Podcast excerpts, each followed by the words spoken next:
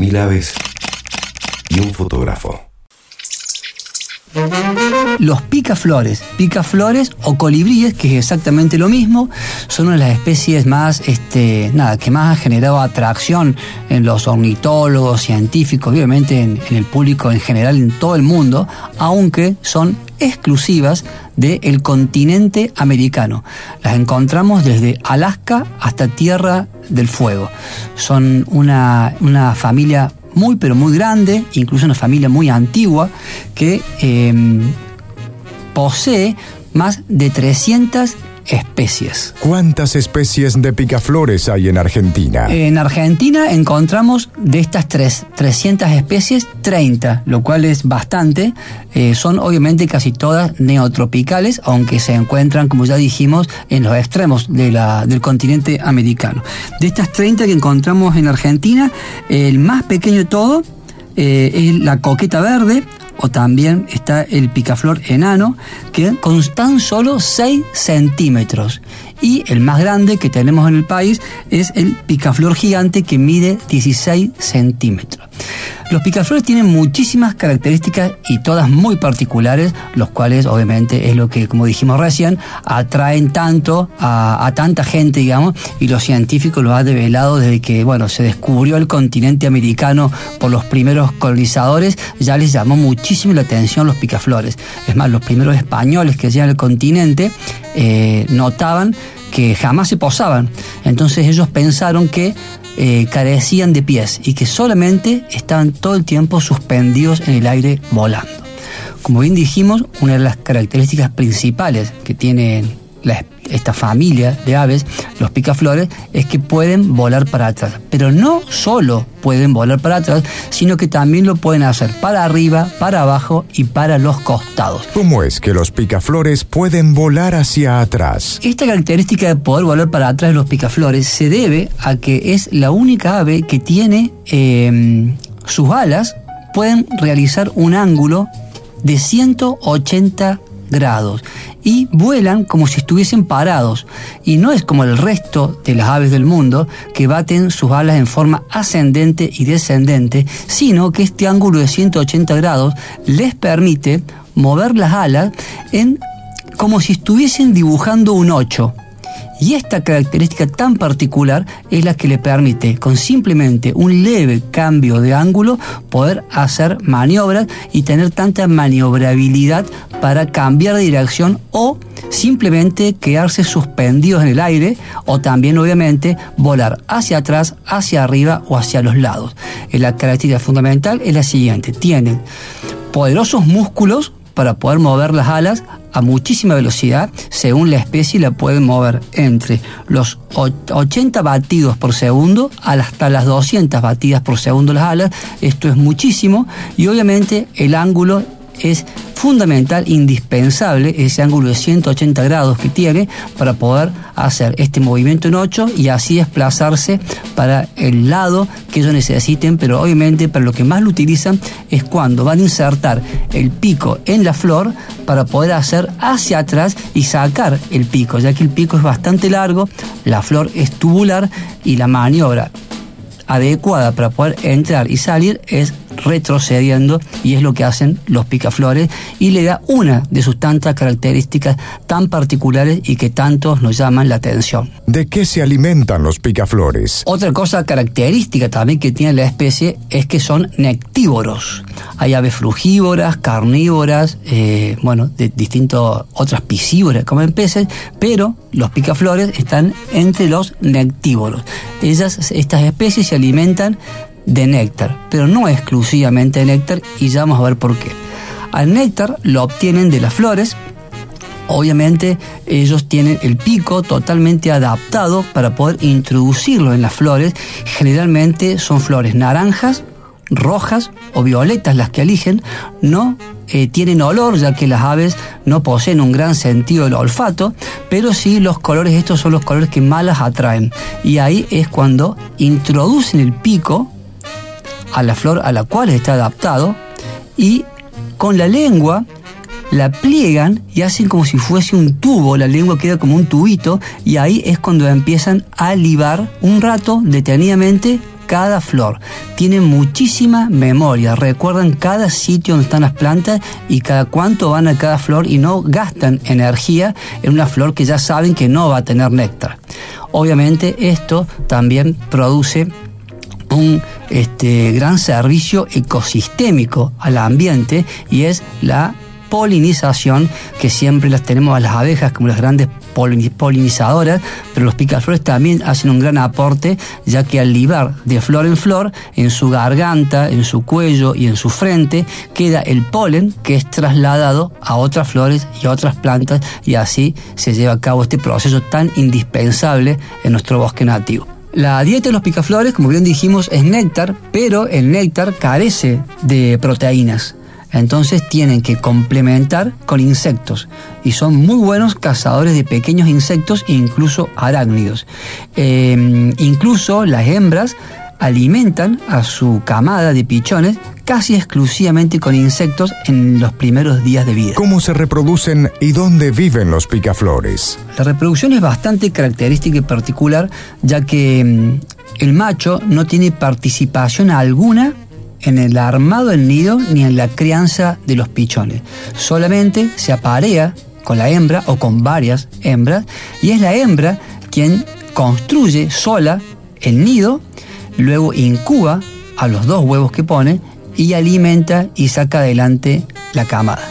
El tema de la nidificación de los picaflores también es otra, otra cosa muy particular que tienen. El nido, la hembra lo construye con pequeños palitos, pequeñas raicitas. Es una tacita muy, pero muy pequeña. Depende de la especie, el tamaño.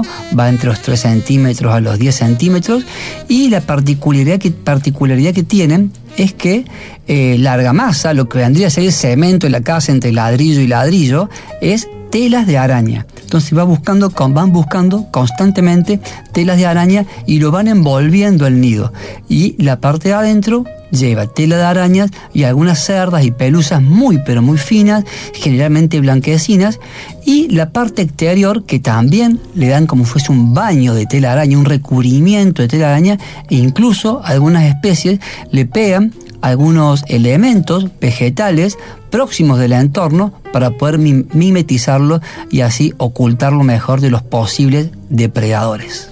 Las más de 300 especies de picaflores que tenemos en el continente americano, todas ponen dos huevos blancos y cilíndricos y sus eh, y los pichones son todos nidícolas, quiere decir que nacen desprovistos de plumas y con los ojos cerrados. ¿Cómo administran la energía los picaflores? Bueno, la parte energética de los picaflores es también otra de las características muy particular que tienen.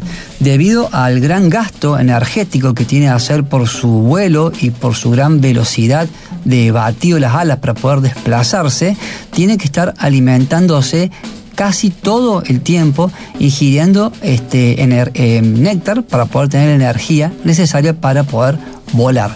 Eh, están en la mayor parte del día en reposo, así calándose o haciendo la digestión, pero cuando están volando tienen que alimentarse constantemente.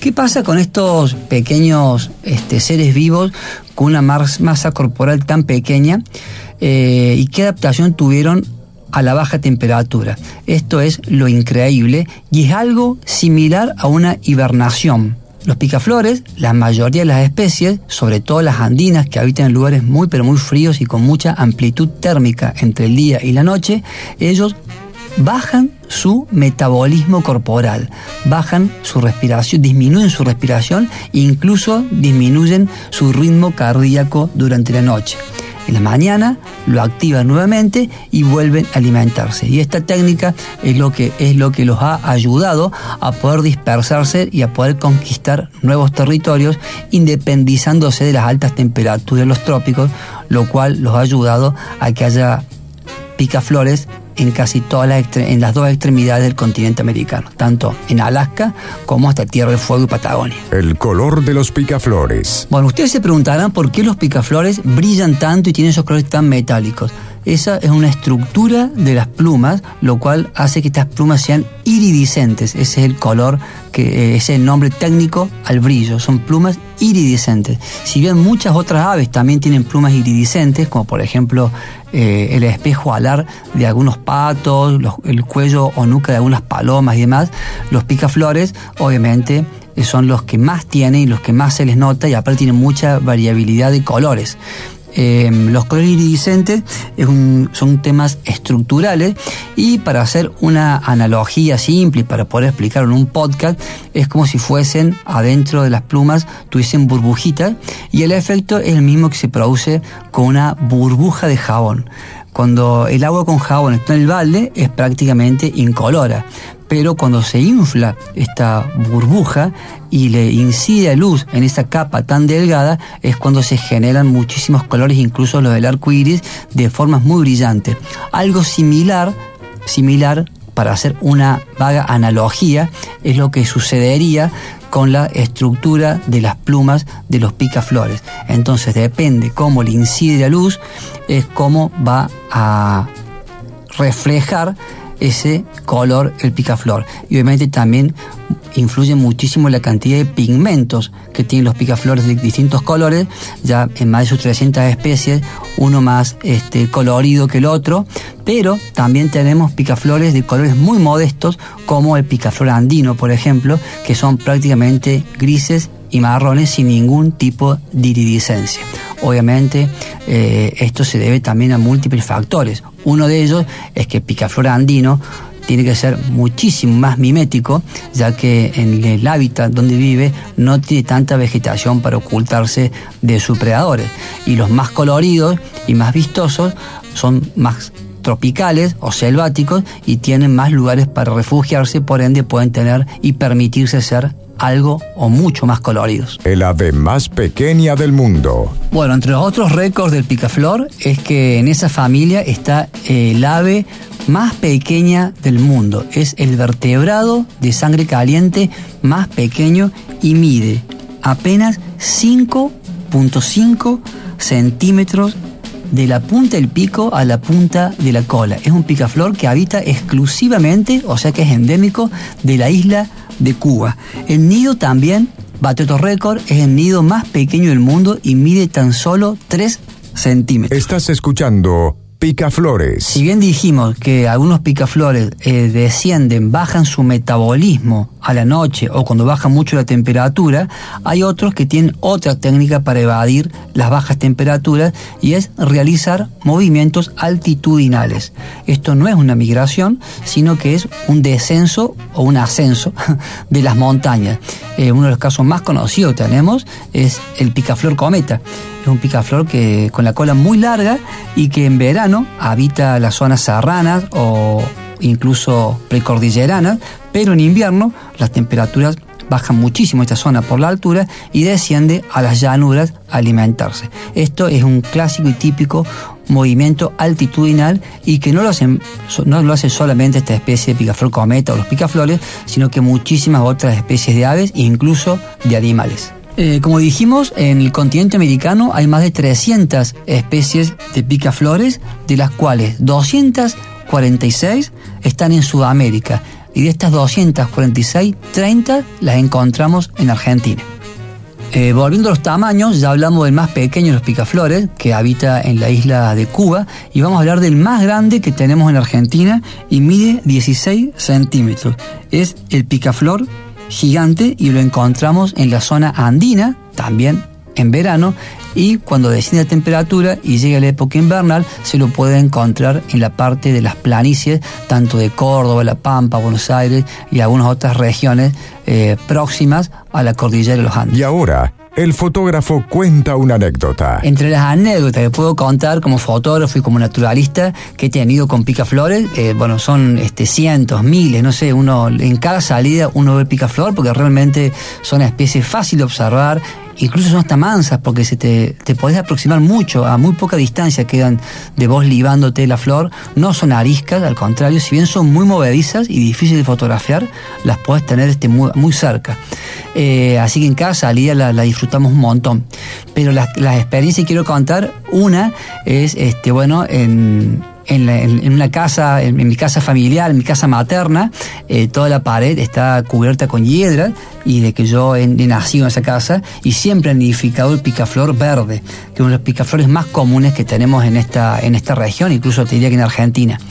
Y en ese, en ese nidificar eh, uno hizo un nido muy próximo eh, al patio y muy bajo. Y en, de- uno de esos días me asomo y cuando me asomo en ese instante la hembra había salido a alimentarse, miro el nido para ver si estaba todo bien o lo había acechado algún gato o alguna rata, que son sus depredadores naturales, y en ese mismo momento y en ese mismo instante veo que uno de los huevitos se empieza a mover. Y me quedo ahí asombrado viendo cómo se movía yo pensé que había un problema, que estaba por caer el nido. Y en ese instante eclosionó y pude presenciar el nacimiento de un picaflor. Así que ahí saqué la foto, una foto con el celular, y obviamente me- apenas saqué la foto, me retiré porque empezaba a moverse el otro huevo, y obviamente automáticamente llega la madre y se sienta arriba del nido y lo siguió alimentando y la cama se salió adelante y yo pude registrar con, con el celular esa, esa fotografía. Es uno de los momentos más lindos que he tenido y aparte más gratificantes porque esa, esa imagen, eh, nada, sirvió muchísimo para poder este, educar, concientizar y mostrar de la fragilidad con la que con la, que, con la fragilidad que tiene la naturaleza y cómo en muchos casos eh, esa fragilidad conservarla depende de nosotros. Y la otra ex- experiencia que tuve y anécdota también, este, eh, bueno, que quiero por ahí lo que uno como fotógrafo de aves eh, pretende, busca, me satisface o me siento realizado de, de poder obtener, es cuando se conjugan dos cosas. Una es la belleza del ave o la belleza de la toma, la parte estética, la parte artística, pero siempre este, no me alcanza solamente eso, porque eso sería para competir en algún concurso, sino lo que me, me- satisface personalmente es cuando esa imagen está acompañado de algún, este, de algún valor eh, técnico o científico que aporte algo, ya sea a la ciencia, a la sociedad, a la especie o, o al ecosistema. Y eso fue una tarde de invierno eh, estaba en mi casa, recuerdo patente, estaba dibujando con mis dos hijas, con la ventana abierta. Atrás mío estaba la ventana, estaba de espalda la ventana, y tengo este, individualizados todos los sonidos de las aves de mi casa, porque obviamente es donde más cómodo me siento y escucho eh, más asiduamente esos sonidos. Y en una de esas ya estaba anocheciendo y escucho un sonido que jamás había escuchado antes automáticamente me asomo a la ventana, identifico una especie que nunca había visto en Córdoba estamos hablando del picaflor garganta blanca. Ante la sorpresa y la adrenalina de tener que ir a buscar la cámara, por suerte estaba con flash, con batería, con todo lo que tiene, la tarjeta de memoria adentro, todo lo que tiene que suceder para poder sacar la foto, se cumplían esos requisitos y rápidamente pude sacar la foto. Las primeras no me salieron, el ave se fue y a los 30 minutos vuelve y cuando vuelve sí ya pude esperar y hacer unas fotografías realmente aceptables desde lo técnico, desde lo estético, pero lo más importante es que era el cuarto registro de la provincia de Córdoba de esta especie y bueno, está denotando también que esté acá, ya que habita en el norte de Argentina y en la parte de Mesopotamia. Eh, no es habitual verlo en Córdoba, es habitual ver- verlo en esos lugares del país. Eh, eh, denota también lo, bueno, puede ser indicio de cambio climático y cómo está aumentando la temperatura y cómo están avanzando especies de ambientes más cálidos a la provincia de Córdoba y obviamente más al sur también, lo cual es una, en realidad, mala noticia sería, ¿no? Próximo episodio. Bueno, en el encuentro que viene, en el próximo podcast, vamos a hablar del ser vivo más veloz sobre la Tierra.